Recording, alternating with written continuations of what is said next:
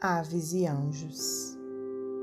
Passarinhos, passarinhos, aconchegados nos ninhos, lares de amor doce e brando, pequeninos trovadores entre as árvores e as flores, cantando, cantando.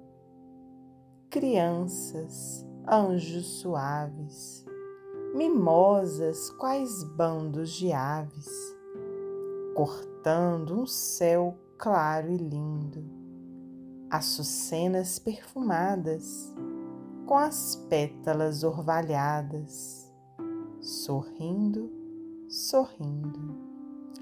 E no terno de esperanças das aves e das crianças, vai-se com a luz misturando tecendo as horas serenas das alegrias terrenas, sorrindo, cantando.